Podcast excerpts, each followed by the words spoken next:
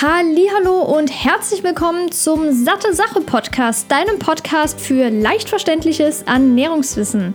Mein Name ist Laura Merten, ich bin 24 und studierte Ökotrophologin. Ich freue mich mega mäßig, dass du schon direkt bei der ersten Episode einschaltest mit dem Thema Essen zum Wohlfühlen. Bevor wir gleich so richtig loslegen, habe ich noch eine kleine Bitte an dich. Und zwar würde ich mich riesig über dein Feedback freuen zu dieser Episode. Das kannst du entweder über die iTunes-Rezensionen schreiben oder auch über Instagram. Der Account heißt sattesache.de.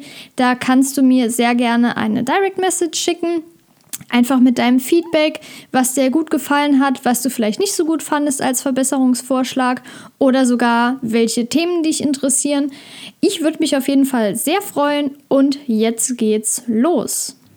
Vielleicht kennst du die Situationen, man ist unterwegs, zum Beispiel im Restaurant, fühlt sich aber danach aufgebläht, hat Aufstoßen oder Frühstück morgens und danach ist man einfach total unfit, aber das Frühstück ist so verdammt lecker. Aber wenn man auf die Arbeit geht, in die Uni oder die Schule, ja, was macht man dann? Dann kann man ja nicht halb einschlafen und dauernd Kaffee zu trinken, sollte ja auch nicht die Lösung sein. Ich möchte dir in dieser Episode verraten, warum das so ist und was du vor allem dagegen tun kannst oder ob du dem Ganzen sogar vorbeugen kannst im besten Fall. Ich würde sagen, wir fangen mal chronologisch an und starten bei dem Frühstück. Ich weiß nicht, wie dein Frühstück morgens aussieht, aber bei mir variiert das wirklich sehr. Ich bin der Wochenendfrühstücker. Ich gehe super gerne frühstücken. Brunchen ist natürlich auch drin. Aber gerade wenn ich in Hotels bin, liebe ich das Frühstücksbuffet und muss das einfach immer dazu buchen. Und das wird dann natürlich auch ziemlich viel. Und meistens fühle ich mich danach auch wirklich sehr unfit. Ich könnte keinesfalls Höchstleistungen erbringen. Und normalerweise frühstücke ich auch gar nicht so viel, wenn ich zu Hause bin. Also bei mir ist es so, wenn ich an die Uni gehe und es beginnt zum Beispiel morgens um 8 Uhr, dann frühstücke ich entweder gar nicht, weil ich bin jemand, ich schlafe dann lieber eine halbe Stunde länger und nehme mir das Frühstück mit.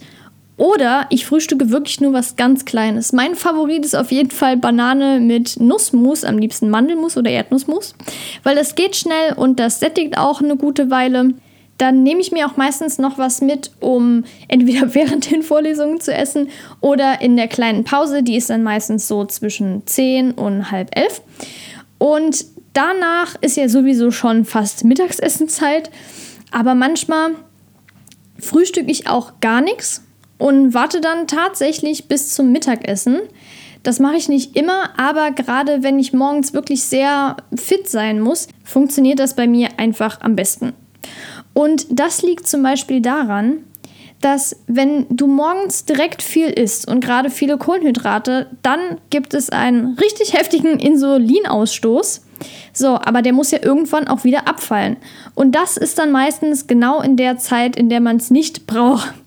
Das bedeutet, wenn der Insulinspiegel nochmal fällt, dann wirst du richtig müde. Also bei mir ist es wirklich so, dann würde ich mich am liebsten nochmal hinlegen und morgens ist es sehr, sehr unpraktisch, muss ich sagen. Aber da ist natürlich nicht nur das Insulin alleine dran schuld, sondern auch einfach, dass die Verdauung super viel Energie benötigt. Und du kannst dir vielleicht vorstellen, wenn die Verdauung, also unten im Bauch, das Ganze viel Energie benötigt, dann ist oben im Kopf wenig. Das muss sich auch irgendwie ausgleichen. Und deshalb fühlst du dich dann einfach müde oder kannst dich auch nicht so gut konzentrieren. Bei mir ist es zum Beispiel so, wenn ich morgens frühstücke, dann auf jeden Fall kleine Portionen, weil der Körper dann nicht so viel Energie verwendet für die Verdauung, beziehungsweise nur kurzzeitig. Und da empfiehlt sich natürlich jetzt nichts wie jetzt beispielsweise so süße Teilchen, Rosinenbrötchen oder Einback oder was auch immer beim Bäcker zu essen, sondern wie ich zum Beispiel einfach eine Banane mit Mandelmus. Das verhindert nämlich dann auch, dass du auf die Insulinachterbahn aufspringen musst und danach sogar ins Koma fällst. Das war jetzt vielleicht ein bisschen zu krass ausgedrückt, aber wenn der Insulinspiegel fällt, wird man einfach müde. Und dann macht es natürlich Sinn, lieber Dinge zu essen, die dich fit machen, als nach dem Essen dann immer einen Kaffee oder Grüntee oder Schwarztee trinken zu müssen. Das ist nämlich auf Dauer jetzt auch nicht die Lösung, würde ich mal behaupten. Und das machen aber wirklich sehr, sehr viele. Und das soll auch absolut kein Vorwurf sein, weil das ist im Prinzip die logische Konsequenz. Man wird müde, muss aber leistungsfähig sein. Das heißt, irgendein Aufputschmittel muss her. Deshalb würde ich dir empfehlen, auf jeden Fall mal darauf zu achten. Also, womit fühlst du dich denn wohl? Womit bist du leistungsfähiger? Weil, wie ich ja schon mal angesprochen habe, es kann natürlich sein, dass du dich super wohl fühlst mit vielen Kohlenhydraten morgens oder fühlst dich wie ich eher unwohl mit so einem großen Frühstück und bist danach auch nicht mehr so leistungsfähig. Da möchte ich aber auf jeden Fall noch anmerken, dass es sowas wie ein Mittagstief gibt und das muss auch nicht unbedingt mit der Ernährung oder mit dem Essen zusammenhängen, sondern das tritt bei vielen ein, egal was sie machen und das ist auch vollkommen normal. Also macht ihr da auf gar keinen Fall Gedanken. Nachdem wir jetzt über das Frühstück gesprochen haben, kommen wir doch direkt mal zu den anderen Hauptmahlzeiten, das heißt Mittag und Abendessen. Und bei mir ist es manchmal so, dass ich einfach Aufstoßen habe und es ist super unangenehm. Kannst du dir wahrscheinlich vorstellen, geht dir sicherlich auch so. Und jetzt ist die Frage, warum stößt man auf? Und was kann man dagegen machen? Generell ist das Aufstoßen eher bei fettigen und süßen Sachen, also auch der Kombination, aber auch bei kohlensäurehaltigen Getränken. Und ich weiß noch ganz genau, damals in der Schule gab es immer Rülps-Conteste. Meistens unter den Jungs. Die Mädchen waren da eher ein bisschen zurückhaltend. Und ich muss auch ehrlich sagen, ich kann nicht auf Kommando rülpsen. Ja, da, damals war das immer ein bisschen blöd für mich, aber jetzt bin ich ziemlich froh, weil ich Gott sei Dank nicht so die Probleme habe. Das heißt, bei mir kann es auch ein bisschen leiser funktionieren. Fakt ist aber, dass kohlensäurehaltige Getränke auf jeden Fall das Aufstoßen fördern. Und gerade wenn man direkt nach dem Essen sich anstrengt, zum Beispiel Fahrradfahren, das ging mir nämlich gerade vorgestern so, da habe ich was gegessen, weil ich super spät dran war und musste danach aber mit dem Fahrrad einen Berg hochfahren, was super doof war, weil danach hatte ich mega Aufstoßen und wenn man in der Vorlesung sitzt, ist das richtig unangenehm. Deshalb nicht empfehlenswert. Vielleicht hast du ja auch schon mal gehört, dass Schnaps nach dem Essen gut für die Verdauung sei. Das stimmt nicht wirklich. Also viele trinken ja zum Beispiel gerade beim Griechen den Uso, das ist Anis-Schnaps. Und da ist es eben so, dass das Anis einfach beruhigend wirkt, aber jetzt nicht der Alkohol an sich. Also das nicht verwechseln. Aber viele trinken ja auch einfach irgendeinen anderen Schnaps, Wodka, Scotch, was auch immer. Und das hilft nicht wirklich. Bei vielen ist es eher negativ. Das heißt, das Sodbrennen wird gefördert und man bekommt eher Blähungen oder Aufstoßen. Und deshalb würde ich das jetzt auch nicht wirklich empfehlen. Aber was ich dir auf jeden Fall empfehlen kann, ist, wenn du zum Beispiel im Restaurant bist und weißt, okay, das da, das wird bestimmt nochmal eine Play-Orgie, dann trink doch einfach stilles Wasser und keinen Sprudel weil das kommt dann nachher zusammen, Sprudel und noch das Gericht ist jetzt nicht so optimal, gerade wenn man abends noch schön in der gemütlichen Runde sitzt oder dann nachher noch weggeht, möchte man natürlich nicht die ganze Zeit aufstoßen oder Blähungen haben. Deshalb am besten einfach stilles Wasser, weil es gibt auch andere Getränke, die jetzt keine Kohlensäure enthalten, aber auch nicht so wirklich optimal sind. Zum Beispiel zuckerhaltige Getränke wie Eistee oder Säfte. Das ist auch nicht immer positiv für die Verdauung bei vielen Menschen. Und welcher Punkt natürlich auch nicht zu vernachlässigen ist, ist das zu schnelle Essen. Ich bin wirklich jemand, der sehr langsam ist. Und manchmal ist das für andere Leute nervig, aber letztendlich habe ich keine Probleme, dass ich zu viel Luft verschlucke, wenn ich zu schnell esse. Weil das passiert nämlich währenddessen. Sprich, du schlingst nicht nur das Essen rein, sondern auch die Luft, was dann zu Aufstoßen führen kann. Das gleiche gilt aber auch für Sprechen während dem Essen und natürlich ist es so, wenn man sich mit Freunden trifft oder Familie, dann möchte man auch miteinander quatschen. Das ist ganz normal und wenn das Essen kommt, will man natürlich auch nicht aufhören damit. Aber man muss sich darüber im Klaren sein, dass es dadurch durch auf, zu Aufstoßen kommen kann, wenn man eben viel spricht, weil währenddessen wird auch viel Luft verschluckt, genau wie bei dem hastigen Essen. Aber das Gute daran ist natürlich, dass man in der Regel, wenn man sich mit jemandem trifft und quatscht während dem Essen, das Ganze zu langsamerem Essen führt.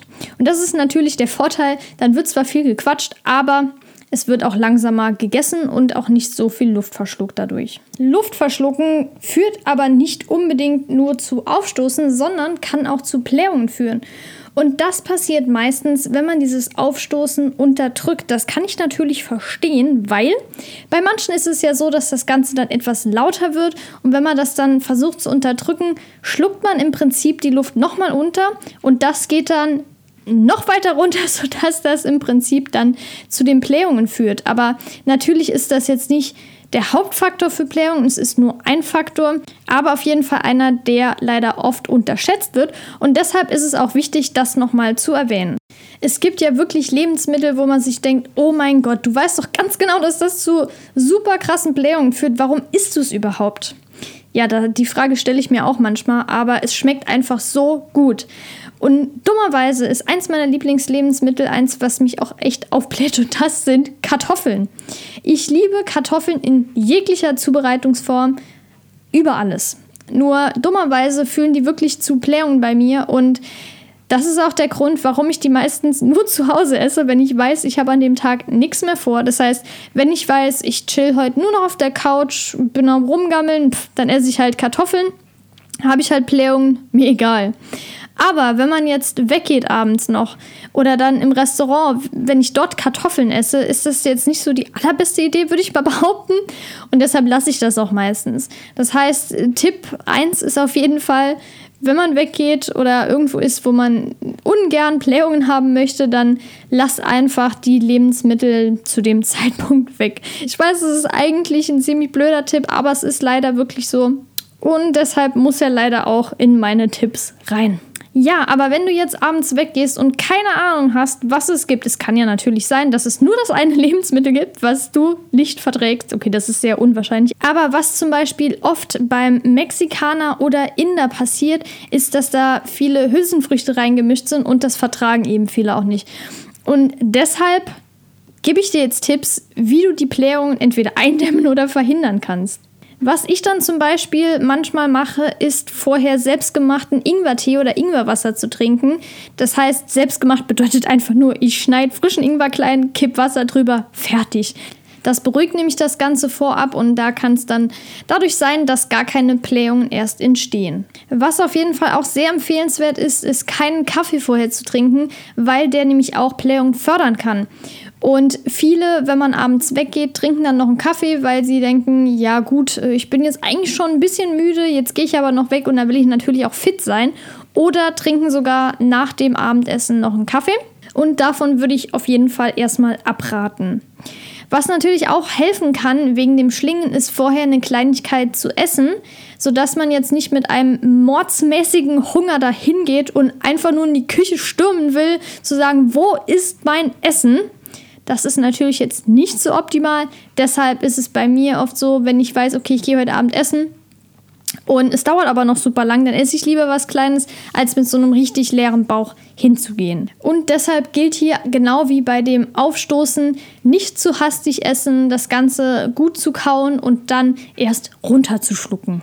Wenn du jetzt aber keinen Plan hast, was dich eigentlich so richtig aufbläht, weil irgendwie sind die Blähungen immer mal so zwischendurch und meistens achtet man da ja gar nicht drauf, was man vorher gegessen hat und vor allem nicht an die Einzelkomponenten und was davon potenziell blähend sein könnte. Und deshalb ist es wirklich sehr empfehlenswert, mal ein Ernährungstagebuch zu führen. Das bedeutet jetzt natürlich nicht, Kalorien zu zählen, sondern einfach ein kleines Tagebuch zu führen, in dem du die Uhrzeiten aufschreibst, wenn du isst, dann die Mahlzeit detailliert. Das heißt auch die einzelnen Lebensmittel, die da drin verarbeitet sind. Am besten auch sowas wie Zwiebeln mit reinnehmen und dann zu schreiben in der nächsten Spalte, wie geht es mir danach. Da ist dann aber auch wichtig zu wissen, dass es sein kann, wenn du mittags zum Beispiel irgendwas isst, dass du erst abends nach dem Abendessen, also sagen wir mal zwei Stunden nach dem Abendessen erst was merkst. Das muss nicht zwingend das Abendessen sein, sondern kann auch noch von dem Mittagessen sein, was dann erst unten verdaut wurde und unten angekommen ist und dann die Blähung verursacht. Das heißt, du schreibst natürlich trotzdem hin, wie es dir nach dem Essen geht, aber solltest dann auch die Mahlzeit vorher noch mit einbeziehen und da vielleicht überlegen, okay, könnte es vielleicht sogar von der Mahlzeit davor sein. Und wie ich schon gesagt habe, das dient natürlich nicht nicht dem Kalorienzellen oder sonstigem, sondern erstmal nur zum Kennenlernen des Körpers und was dem Körper gut tut und was nicht. Wenn du jetzt aber sowas von Bock auf die Lebensmittel hast, die dich aber eigentlich aufblähen, kann ich absolut nachvollziehen. Deshalb gibt es jetzt noch ein paar Tipps, wie du diese Lebensmittel aber trotzdem irgendwie ein bisschen playfreundlicher machen kannst. Zum einen wären dann natürlich die guten Gewürze. Dazu zählen zum Beispiel Kreuzkümmel, aber auch Ingwer. Und da empfehle ich wirklich frischen Ingwer zu wählen, weil es gibt natürlich auch den abgepackten bzw. trocken gemahlenen, aber frischer Ingwer ist immer noch am besten. Dann aber auch Anis oder Fenchelsamen wie auch Kamille. Und das ist auch der Grund, warum oft Fenchel, Anis, Kümmel zusammen als Tee quasi verkauft wird oder empfohlen wird, weil diese drei Sachen eben auch sehr schon für den Darm sind oder für die Verdauung auch. Und Kamille natürlich auch. Und das kannst du dann nicht nur zum Essen hinzufügen, sondern auch einfach während dem Essen als Tee zum Beispiel trinken. Was ich jetzt schon zweimal gesagt habe, ist langsam essen und wenig kohlensäurehaltige Getränke zum Essen, um eben auch keine Luft zu verschlucken und das Aufstoßen und die Blähung, was damit zusammenhängt, dann auch zu verhindern. Generell ist es auch im Alltag so, dass du auf eine entspannte und tiefe Atmung achten solltest. Das ist vielleicht am Anfang ein bisschen komisch und kompliziert, aber wenn man sich da wirklich mal ganz genau darauf fokussiert, dann merkt man eigentlich, bei mir ist es zumindest so, als ich damit angefangen habe, mehr darauf zu achten, dass ich viel über die Brust eingeatmet habe und auch sehr unkontrolliert. Und da würde ich dir eben empfehlen, das Ganze ein bisschen zu beobachten und auch gegebenenfalls dann anzupassen, wie es dir dann am besten damit geht. Einen anderen großen Einflussfaktor spielt auch Stress ich weiß, es ist wirklich so, man geht irgendwo hin zum Arzt oder sonst was und sagt, ich habe die und die Symptome. Der Arzt oder wer auch immer sagt dann direkt, haben Sie Stress? Aber es ist tatsächlich so, dass Stress Auslöser für so unglaublich viele Sachen sind und Playung ist auf jeden Fall ein Faktor, der da mit reinzählt. Ja, jetzt noch mal ganz kurz, um auf die Lebensmittel zurückzukommen. Bei mir sind es wirklich Kartoffeln, aber auch Rohkost wie zum Beispiel Paprika und Gurke, die mich aufblähen. Aber ganz wichtig ist, das heißt nicht, dass es bei dir genauso sein muss. Das ist, natürlich kann man sagen, es gibt Lebensmittel, die eher plähend wirken, aber manche Menschen vertragen die eben super gut und merken gar nichts und andere Menschen reagieren sehr empfindlich darauf oder auch auf andere Lebensmittel. Wenn ich zum Beispiel Hülsenfrüchte esse und die in Anführungszeichen richtig zubereite, worauf ich gleich nochmal eingehen werde, merke ich gar nichts. Aber jetzt komme ich zur richtigen Zubereitung. Wichtig ist dabei, gerade Linsen richtig ordentlich abzuspülen. Das heißt, bis wirklich klares Wasser durchfließt. Weil am Anfang ist es so, dass noch eher, ja, sage ich mal, trübes Wasser durchfließt und das Wasser sollte wirklich möglichst klar sein, damit auch diese ganzen plänenden Stoffe von außen, sage ich mal, abgehen. Aber gerade bei Hülsenfrüchten gibt es auch einen sogenannten Gewöhnungseffekt. Das heißt, wenn du zum Beispiel vorher kaum oder sogar gar keine Hülsenfrüchte gegessen hast und jetzt beispielsweise wegen Ernährungsumstellung oder sonstigem nochmal mehr, kann es sein, dass die potenziell stärker plähend wirken. Aber sobald du die öfter isst, wirst du auch merken, dass diese Blähungen abnehmen oder dann irgendwann sogar gar nicht mehr da sind. Was natürlich auch ratsam ist, ist sogenannte komplizierte Kombinationen zu vermeiden, weil wenn man weggeht oder auch zu Hause isst man ja oft noch einen Salat vor dem eigentlichen Essen, was natürlich erstmal eine super Idee ist, aber bei gerade empfindlichen Personen kann es auch zu vermehrten Blähungen führen. Zusammenfassend kann ich dir auf jeden Fall die Tipps mitgeben, dass du selbst auf deinen Körper achtest, wie er auf verschiedene Dinge reagiert, weil ich kann natürlich dir jetzt sagen, was potenziell zu Blähungen führen kann und was du dagegen machen kannst und natürlich auch, wie du dessen vorbeugst. Aber ich kann dir jetzt nicht genau die Lebensmittel sagen, die wirklich zu Blähungen führen. Und deshalb mein Top-Tipp ist auf jeden Fall ein Ernährungstagebuch mal für eine kurze Zeit zu führen. Und da entdeckst du dann auch bestimmt deine üblichen Verdächtigen. Das soll jetzt aber nicht nur in Bezug auf Blähung so sein, sondern auch generell, um einfach mehr auf den Körper zu achten. Das heißt, wie der Körper reagiert auf manche Sachen, auch auf Stress oder auf morgens das Frühstück oder auf Sport oder sonst irgendwas. Das kann natürlich wirklich sehr hilfreich sein, mal so ein Tagebuch zu führen. Und das muss auch kein Ernährungstagebuch sein, sondern zum Beispiel einfach ein Wohlbefinden-Tagebuch. Das heißt, du trägst einfach ein, was habe ich jetzt gemacht, wie fühle ich mich danach und gibt es zum Beispiel Dinge, die mir aufgefallen sind und das nachher nochmal durchzulesen. Und dann stellst du vielleicht sogar bei manchen Dingen, die dir vorher noch nicht so bewusst waren, fest, dass diese wirklich deinem Körper nicht gut tun oder besonders gut tun und das finde ich echt spitze, wenn man da einfach mal in seinen Körper reinhört und sich besser kennenlernt. Sodele, das war's mit der allerersten Episode. Ich hoffe natürlich, es hat dir gefallen und du konntest ein paar Tipps für deinen Alltag mit rausziehen. Das würde mich natürlich sehr freuen, wenn ich dir da helfen konnte. Und wie ich schon am Anfang gesagt habe, fände ich es mega cool, wenn du eine kleine iTunes-Rezension hinterlässt oder mir auf Instagram dein Feedback schreibst, at sattesache.de dann kann ich mich daran ein bisschen orientieren und entweder was in der nächsten Folge verbessern zum Beispiel oder was stärker betonen oder ansprechen oder wie auch immer.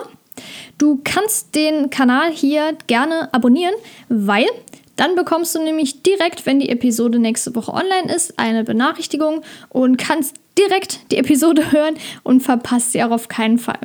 Und dann würde ich zum Abschluss noch sagen, ich wünsche dir alles, alles Gute. Ich wünsche dir viel Gesundheit, ganz viel Spaß und würde mich riesig freuen, wenn du in der nächsten Episode am Donnerstag dabei bist. Deine Laura.